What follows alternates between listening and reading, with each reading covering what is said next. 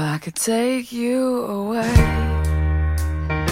每一个人受到打击的时候，特别是为情所伤时，嗯，都会出现一些不寻常的表现。这样一些表现都因人而异，各不相同。有的人呢会去买醉，用酒精来麻痹自己；有的人会循环播放一些自己是从来不听的一些，嗯，伤心情歌，试图用眼泪来宣泄情感。有的人呢会将情感寄托在另外一件事物上，比如说，不停的吃自己曾经为了保持身材而从来不接触的美食。或者是，呃，把自己花很长时间，好不容易积攒下来的，可能几万块钱、上十万元的工资，全部拿来一次性的挥霍。通常这样的行为都不是事先计划好的，应该不会有人在失恋之前就，呃，计划好自己失恋以后的状态吧。这一系列反常的反应，应该就是就那样自然而然的就发生了。有的时候自己都措手不及，好多女生缓过神来的时候，自己已经可能身材走样了，胖了十公斤，银行账户又还要从零再开始积攒。我作为一个男生，在这个故事中扮演着女生的角色。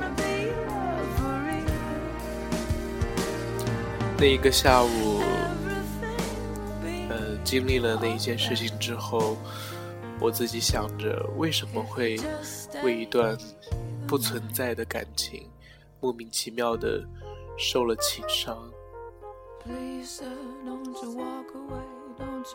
时间倒回到那个周一的下午，我摔上我房间的门之后，那个时候的自己止不住的放空，没有心思找朋友倾诉，没有心思打开最喜爱的音乐来听，没有心思想任何的事，只有不断的放空，放空。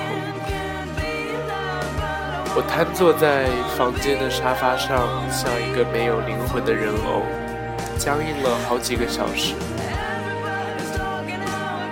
一直到天色渐渐暗下来，我像一个机器人一样的没有意识的洗漱、更衣，这样一种机械的状态一直持续到更晚一点的时候，天色完全暗下来。他又一次进来我的房间，再一次的抱住了我。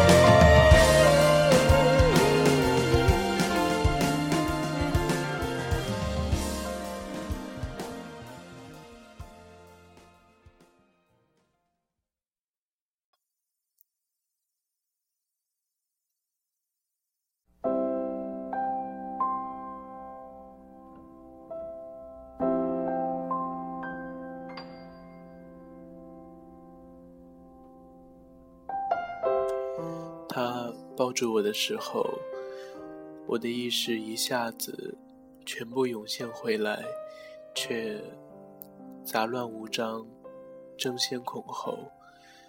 我当时想用尽全身的力气推开他，却也想用尽全身的力气抱紧他。我从内心深处为他下午对我讲的那一番话感到。恶心，却又无力压抑自己对他的喜欢。我整个人在各种矛盾与挣扎中又像丢了魂似的，任由他抱着，却做不出任何的反应。他轻声的问我：“你怎么了？伤心了吗？”我说：“嗯。”他把我抱得更紧了一些，说：“对不起，我不想看见你伤心。”听到这句话，我的身体仿佛产生了一股奇特的磁场。原本面对他的拥抱，我在他的怀中进退两难。但他的这句话一说出口，按照常理来说，我会心软下来，然后接受他的拥抱，投入他的拥抱，回应他的拥抱。但是我却在脑海中比对着他下午跟我说那一番话的时候的那一副表情与嘴脸，不由自主的我就推开了他。他又向我道歉，并告诉我接吻，深入的接吻吧，这种事情以后都不可以再发生了。我冷笑了一下，说：“一开始就没有很想跟你发生这样的事，所以对于我以后发生与否都无所谓。多少有一点口是心非吧，明明当天才跟他说过自己喜欢他，所以说出这句话的时候，说自己无所谓的时候，自己还是很心虚的。”他说：“他是一名天主教徒，他不可以继续再做有违他的宗教教条的事情，背叛他信仰的事情。他，他并没有提到我认为他对我有，呃，侮辱性质的那一番言论吧。其实我也不需要什么解释，说了就说了。”再怎么解释，也不如脱口而出来的那么真心。对于我，再多的解释，应该也只会是赘述吧。毕竟已经造造成了伤害。我呢，没头没脑的跟他达成了所谓的协议，就是今天的事、当天的事，以后都不会再发生。糊里糊涂的接受了他。见证友谊的拥抱，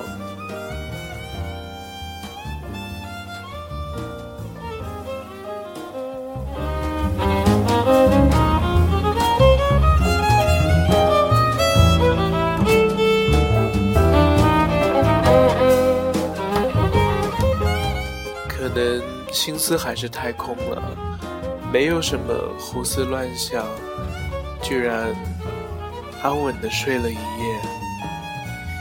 一晚上过后，第二天依旧是没有什么精神，依然是无精打采的，心里呢还是依旧空空的，有一种特别的感觉，似乎是一种感官的缺失，食欲。很多人在感到所谓的绝望吧，在感到绝望后会放纵，有的人会纵欲，导致堕落。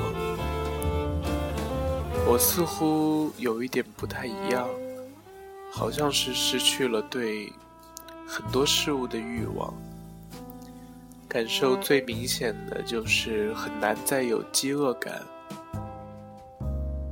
可能是有更强烈的感情、更强烈的感官、更强烈的感觉吧，嗯，掩盖了这一种感饥饿感。那么连续一周呢，几乎没有进食的我，嗯，日渐消瘦。寄宿家庭的家长对于我的情况很担心，有意让我去看医生。我口头答应，但是心里相当清楚的是，医生是治不了心病的，这个局面还得自己慢慢来应付。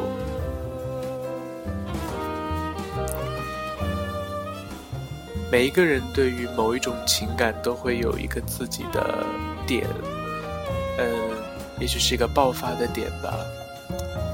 就比如说每一个人的笑点、哭点都不一样，各不相同。那么让人生气、抑郁也是这样的。对于我呢，最难忍受的就是忽视与背叛。不过话说回来，虽然自己心里的斤两哈自己掂量得很清楚，但是呢，毕竟还没有机会亲身经历类似这样的一种情感上的纠葛。其实也并不太希望自己经历这样的事情。嗯，不过这一次他的言论对。他的言论和行为吧，对我的打击的确是不小。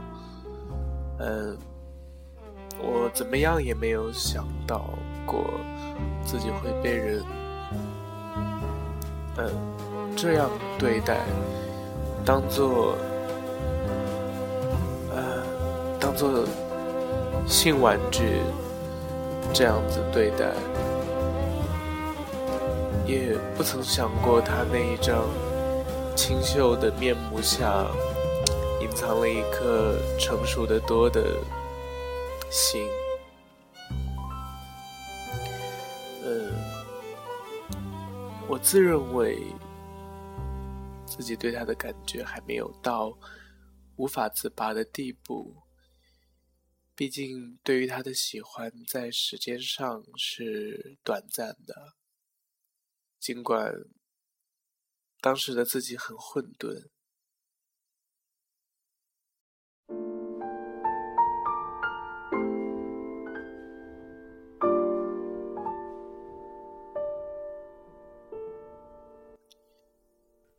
自己再怎么混沌呢，内心里还是会有一个角落，有一个部分是清醒的。仅存的那一丝清醒，不断的告诉自己。我不是一个娇柔的小女生，不可能连这一点点打击都经受不住。我完全可以自己处理好这一切，包括振作起来等等这一切。但是我很明显的事实证明，我小看了这一次打击对于我造成的影响。似乎也高估了自己。忽略了一点，我们是室友，我们的生活起居都在一起，每一天都是这样，所以每每见到他，我的心里都会百感交集。说放下，说忘记，说。愈合自己，哪有那么容易？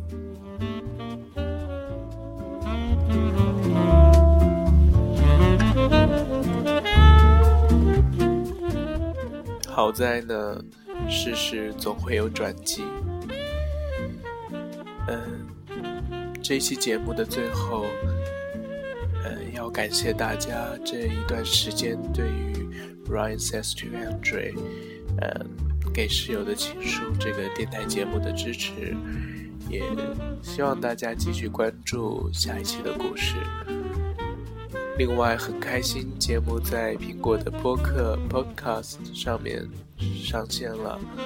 嗯，虽然由于一些技术的失误哈，导致了节目的封面的选用出现了差错。